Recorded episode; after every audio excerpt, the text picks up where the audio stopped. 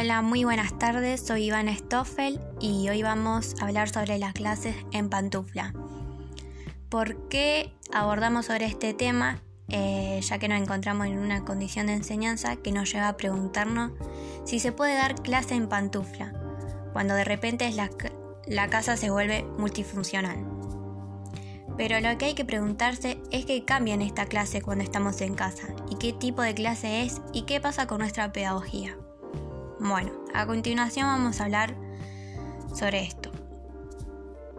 Eh, tenemos que enfocarnos en tres ejes, los tiempos y espacios de la escuela y el aula, sobre los contenidos y sobre el peso de las tecnologías en esta situación. La medida de distanciamiento social tiene un efecto en la suspensión de clases y la virtualidad de la educación. En general se está sosteniendo la importancia de mantener la escuela a distancia, ya sea a través de plataformas digitales o por medio de materiales impresos. Este escenario anticipa lo que será la educación del futuro. De aprendizaje sin espacios escolares específicos y sin tiempos programados. También hay una visión opuesta que dice que este escenario distópico parece a sálvese quien pueda, que llegará a la pérdida de la dimensión pública y común de la escolarización y tendrá graves consecuencias en sociedades desiguales, porque unos acceden a plataformas y otros tienen que arreglárselas como puedan. El contexto actual presenta un experimento en el que vemos que la enseñanza y el aprendizaje tienen que separarse de la copresencia, de los cuerpos y la ocupación de un lugar físico compartido. Mientras que las, las casas de plataformas de espacios de trabajo escolares, tanto para los docentes como para los alumnos. Este fenómeno es distinto como uno imaginaba, los que celebran la difusión de las tecnologías y el reemplazo de la escuela. Entonces, ¿qué cambia? El primer eje es el, el primer eje de los tiempos y el espacio de la escuela. El aula es un espacio material como una estructura comunicativa. Se van armando espacios definidos por cuatro paredes. Se arma una cierta coreografía, una disposición de los cuerpos, una regulación del habla. Esto va cambiando históricamente. Esta conjugación de espacios material, espacio comunicativo y de interpretaciones lo define al aula. Hoy tenemos que sostener lo segundo sin tener lo primero. En muchos casos no hay siquiera un aula virtual y podemos tomarnos como experimento sobre qué produce la ausencia de escuela como espacio físico. Comenzar a notarse las desigualdades sociales respecto a la cognitividad digital, la comodidad del espacio de trabajo, las posibilidades de la familia de sostener y acompañar los aprendizajes de los chicos.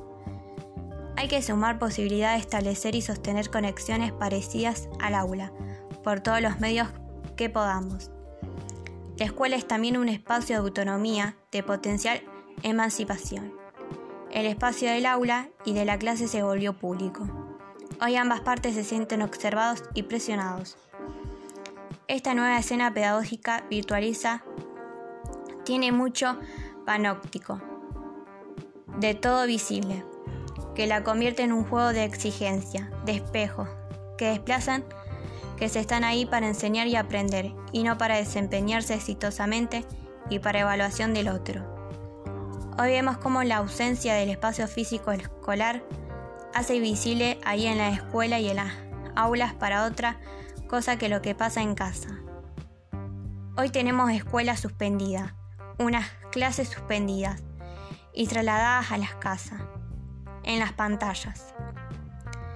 En esta suspensión de clase para Lógicamente, en la escuela le cuenta más operar como suspensión de la afuera, porque tiene que meterse en las casas y confundirse con lo doméstico.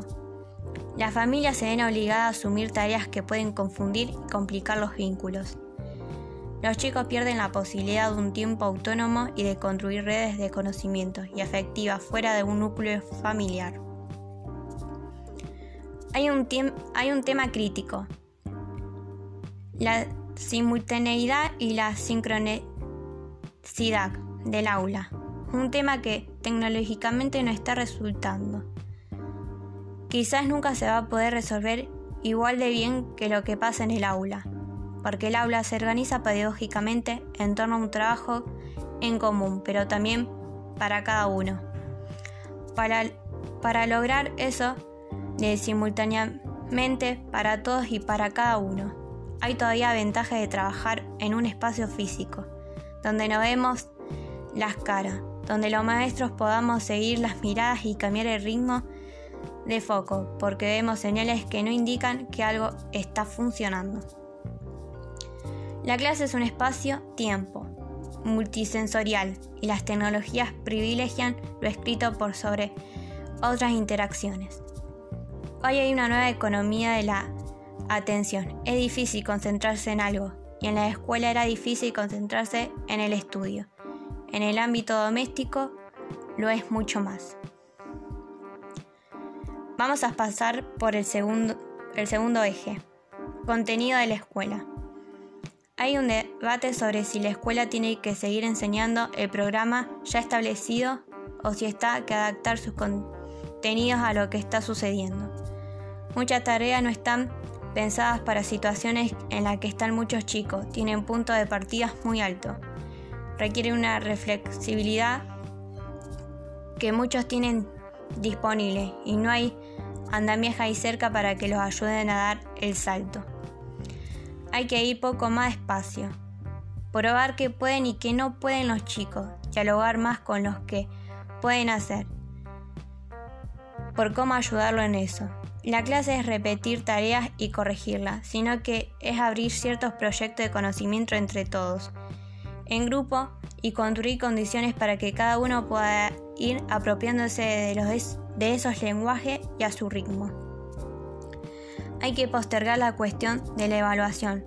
No podemos calificar lo aprendido en un contexto que es tan difícil para todos y sobre tan desigual. No podemos calificar apropiación de conocimiento, disponibilidad de Internet y apoyo escolares en casa. El tercer eje, las tecnologías de la escuela. La escuela siempre se maneja con pizarras, tablillas, cuadernos, etc. La escuela tiene un pensarse en una combinación de soporte que quiere proponer espacios de encuentro para los chicos, aunque sea en pantalla. No hay que aferrarse a un solo soporte. Algunos encuentros pueden darse en los grupos de WhatsApp Pueden buscarse formas, horarios de la semana, aunque sean mínimos. Hay que generar trabajos asincrónicos en donde se planteen preguntas o propuestas. Trabajo en pequeños grupos que obliguen a comunicarse entre ellos, de algún modo para que se vaya armando algún diálogo y construcción colectiva. Se, ve se debe ir variando, buscando y combinando recursos. Hay que tomárselo como una oportunidad para aprender algo nuevo. No hay que resistir e intentar que todos medios de los chicos no desistan. Hay que probar cuáles son las mejores formas de acercarse, de promover encuentros. La responsabilidad de cada docente es darse cuenta de cuáles son las condiciones y las escenas reales de trabajo de sus alumnos. No se puede lanzar un problema en los chicos son incapaces de resolver, sino hacer nada más que devolverse una nota. La escuela cumple un montón de funciones más allá de transmitir contenido. Hay que tratar de hacer escuela con diferentes medios, por lo que, por lo que tenemos disponible. Hay que asistir a la clase, sea un espacio de conservación, de trabajo de lo común y de lo singular.